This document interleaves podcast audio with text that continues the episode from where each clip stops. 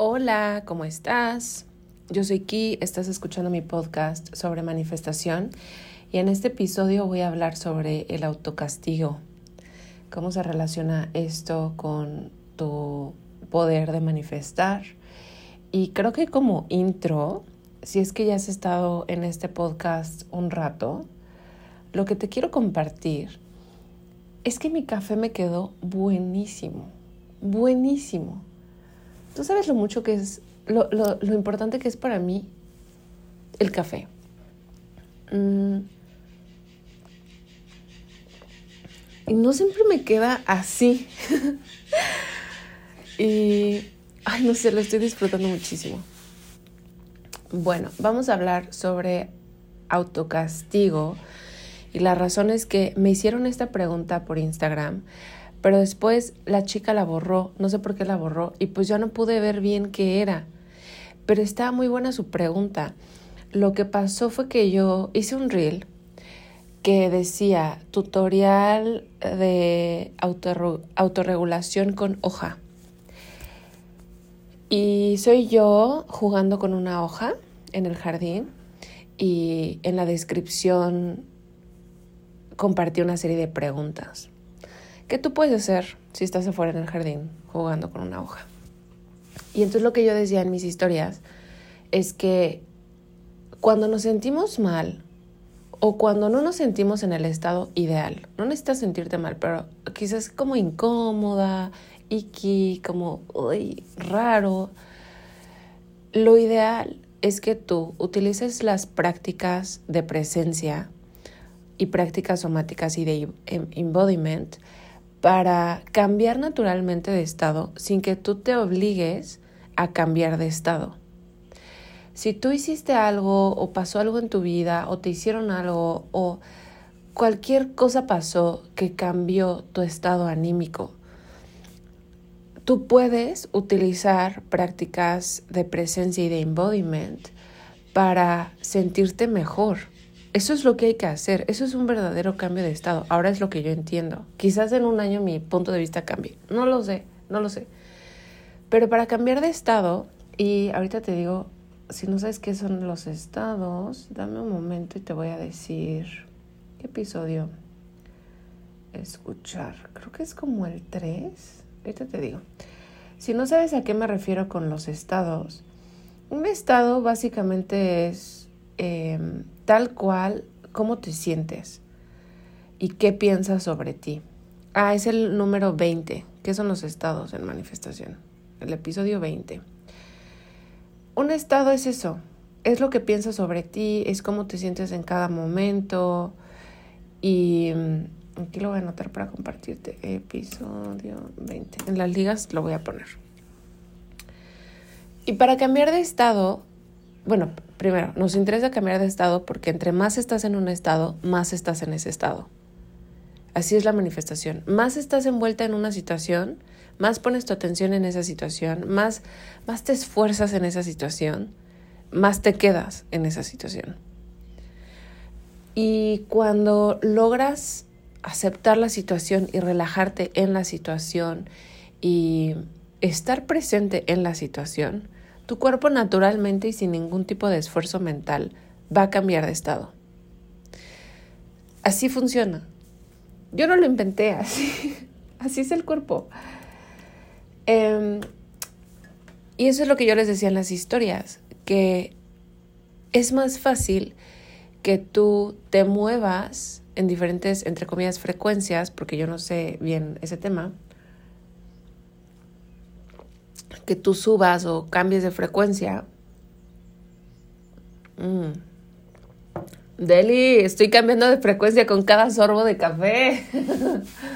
¡Ah! Em, ya ves, es porque es, una práctica somática. Estoy regresando al cuerpo, estoy saboreando el café. Y entonces mi cuerpo está así de, mm, mm, estoy contenta, Y cuando regresas del cuerpo, tu cuerpo cambia. La chica que me mandó esta pregunta me preguntaba también sobre cómo gestionar el enojo. ¿Qué hacer con el enojo? Y ella me decía que cuando ella es que no me acuerdo bien porque lo borró, pero cuando ella hace algo mal, se autocastiga y no sabe cómo gestionar el, enojo. Es lo que yo me acuerdo. Y vamos a hablar sobre, sobre esto. Primero quiero decir que el autocastigo es, antes que nada, una conducta aprendida. Nadie nace autocastigándose, nadie, o sea, nadie nace de bebé autocastigándose. Y hay que utilizar esta información como una, un recurso que nos dé alivio. Es decir, intrínsecamente o fundamentalmente, yo no soy así. Yo aprendí a ser así. Eso significa, como es una conducta aprendida, que puedo aprender otra conducta, porque no soy yo. Mis conductas aprendidas no son fijas, son como las creencias, las creencias no son fijas. A veces creemos que una creencia es súper fija, esto, este, es que tengo esta creencia súper arraigada, ajá, y no es fija, no es fija, puede cambiar. Igual esta conducta, no naciste así, lo aprendiste con los años hasta que lo aceptaste y lo integraste y ahora lo practicas. Sin embargo, si tú empiezas a cuestionar esta conducta de autosabotaje, porque en realidad es una forma muy escurridiza de no avanzar, el autocastigo es una forma muy em, disfrazada de quedarse en donde uno está. Ahorita hablamos sobre eso. Lo que quiero decir es, tú aprendiste esto, tú puedes aprender otra cosa. Tu vida no está destinada a siempre ser así, güey. ¿Te va a tomar tiempo quizás? Depende de, qué tan arraigada esté esta, esta conducta. Te puede tomar tiempo, pero, o sea, se puede liberar.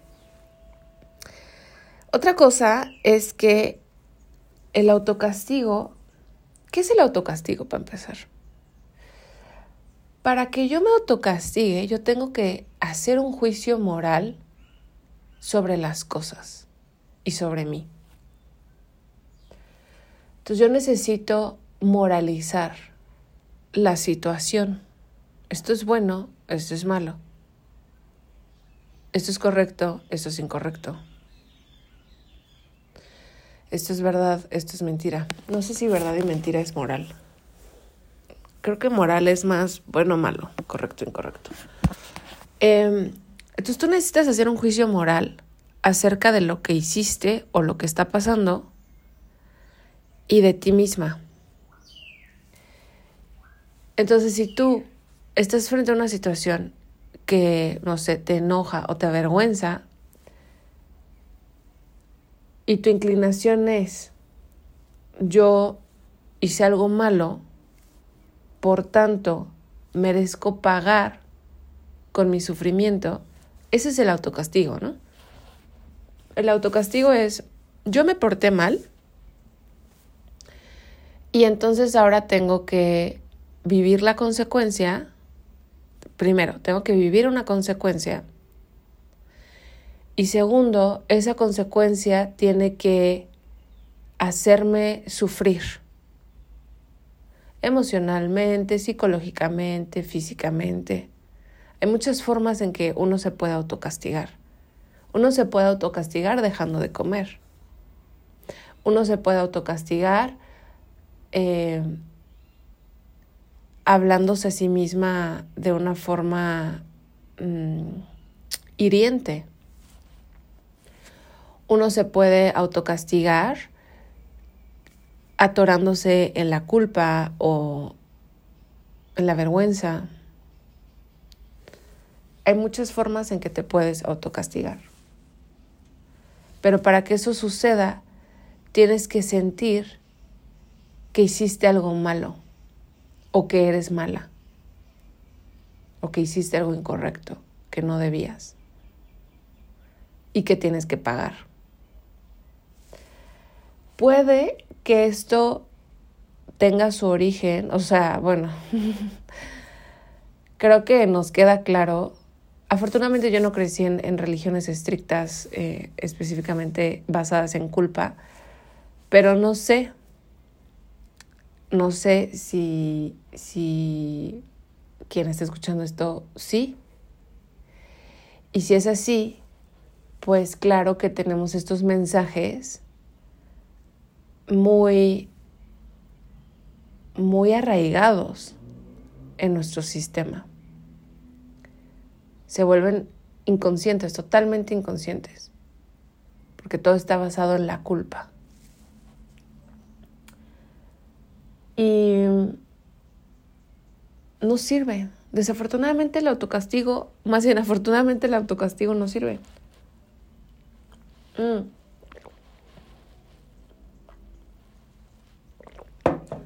No sirve porque te va a mantener. ¿Te acuerdas lo que hablábamos de los territorios? No sé si escuchaste el podcast anterior que decía nuevos territorios o, algún podcast que he hecho sobre creencias limitantes o si viste la clase de creencias limitantes que está en mi membresía. Suelo hablar sobre territorios. El territorio de lo conocido y el desconocido, el territorio de lo, de lo desconocido. Y este hábito del autocastigo lo que hace es que te mantiene en tu zona conocida porque no te va a dejar avanzar. Porque para avanzar, para que tú lograras interrumpir este patrón y aprender uno nuevo, tú tendrías que empezar a verte con curiosidad. Lo puse en mi Instagram ayer. La curiosidad por saber quién eres. Eso es sanar la curiosidad por saber quién eres. Cuando dejas de juzgarte inmediatamente por algo, un, algo, güey, a veces ni siquiera cometiste un error. Cuando dejas de juzgarte, cuando, ay, güey, los pajaritos son tan bonitos. Pipiri, pipiri, pipiri. Muy bien, pajarito. Em, cuando dejas de juzgarte, y, y comienzas a, y te abres a mirarte con amor, pasa lo opuesto, porque la vergüenza y la culpa se disuelven. Entonces, ¿cómo gestionar el enojo y cómo navegar el autocastigo? Gestionar el, enojo como cualquier otra emoción sentirla, expresarla de una forma segura. A veces estamos enojadas y no podemos expresar nuestro enojo en ese momento o con esa persona. ¿Por qué? Porque es peligroso o porque puede desfavorecernos. Pero eso no significa que ese enojo se vaya a disolver solito. Si tú no puedes contestarle a alguien, no sé, a veces yo me enojo en la calle porque si me gritan algo y o si voy caminando, güey, y me ven así y a veces yo no me siento con la seguridad de... Me acuerdo una vez que estaba, no me acuerdo por qué estaba caminando en este lugar tan solitario. Ni siquiera me acuerdo en dónde estaba. Me acuerdo que lo único que, recuerdo es que no estaba en un lugar familiar. Yo estaba en otro lugar, no tengo idea dónde. Y yo era yo creo que tenía 20 o menos de 20 o por ahí. Y, y, era una banqueta angosta. Y había un poste además en la banqueta. Entonces todavía era más angosta. Y me acuerdo que yo di la vuelta por, a, a la esquina de la calle y me enfrenté con unos señores cholos, tatuados altos. Y pues yo tenía que pasar por ahí. Y, y yo me hice muy la fuerte. Me acuerdo que hasta, creo que hasta pasé por en medio de ellos. Porque a veces yo siento que si me hago muy la fuerte no me va a pasar nada. Y no me acuerdo qué me dijo el señor, se me super acercó y se me pegó y no me acuerdo qué me dijo. Y por supuesto que yo no puedo contestar ahí, o sea, yo no puedo contestarle algo a ese señor en ese momento donde estoy sola, donde el espacio está reducido, donde son dos hombres, donde son grandes, donde yo estoy en mis veintes. Yo no puedo defenderme, yo no puedo contestar. Sin embargo, sentí el enojo, güey. En estos momentos en donde no podemos procesar el enojo porque es inseguro que nosotras expresemos ese enojo en ese momento, hay que darnos el tiempo y el espacio para después procesarlo. Es lo que yo enseño en mi membresía. Mi membresía realmente es un esfuerzo personal por proveerte de recursos que te ayuden con todo este proceso de manifestación, que te ayuden a gestionar tus emociones, procesarlas, liberarlas, entenderlas, saber qué hacer. Entonces, si tú sientes enojo ya sea que está proyectado hacia afuera, hacia el cholo o hacia adentro, por, digamos, hacia, digo, yo no sentí enojo hacia mí, pero en el contexto de, no sé, sentí enojo hacia mí porque yo caminé sola y, y qué estaba haciendo yo ahí, ¿no? O hacia mí, hay que darnos el espacio de procesar estas emociones. En el caso del autocastigo, pienso que la emoción que hay debajo es culpa. Es culpa y un sentido de, mm, de incorrecto, de, de, haber hecho lo incorrecto o de, o de, ya sea incorrecto o de soy mala o hice algo mal. Esa vergüenza y esa culpa hay que darle su lugar también. Porque cuando tú le das su lugar y cuando tú las miras, les das la oportunidad de disolverse. ¿Y por qué quieres que se disuelvan? No quieres que se disuelvan porque no las quieres sentir. Eso es otra cosa que yo enseño. Cuando hacemos prácticas somáticas no las hacemos para quitar la emoción. Las hacemos para coexistir con la emoción, para conocer la emoción, darle un lugar a la emoción. Y naturalmente se disuelve, si es que se quiere disolver. Y si no se disuelve no pasa nada, pero ya no te destruye. Ya no te autodestruye. Pienso que una mejor estrategia, pero más difícil que el autocastigo, el autocastigo por sí mismo es difícil. Pero más difícil que eso es la curiosidad de ver qué hay debajo, güey. Eso es más difícil. En esos momentos, mirarte con un chingo de amor. No accionar, güey. No tomar acción. No, no, castigarte y decir, a ver, aguanta. En este, en este momento, yo no sé mañana si pueda sostener esto, pero en este momento elijo la pausa. En este momento elijo mirarme a mí misma con amor, hacerme preguntas clave. ¿Qué estoy sintiendo, güey? ¿Y por qué? ¿Y qué significa eso sobre mí?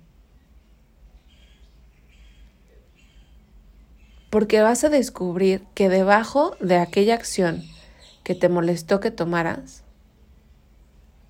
había una buena intención.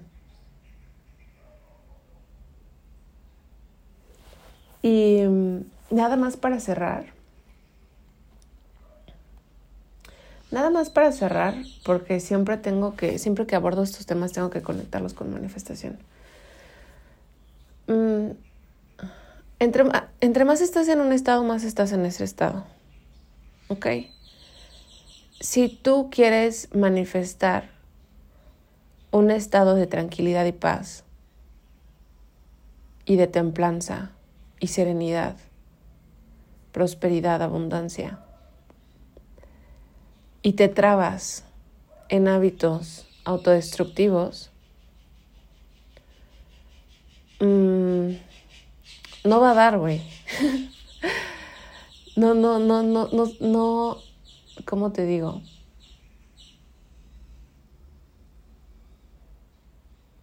Estoy totalmente mezclada en mi cerebro. Quiero decir, eh,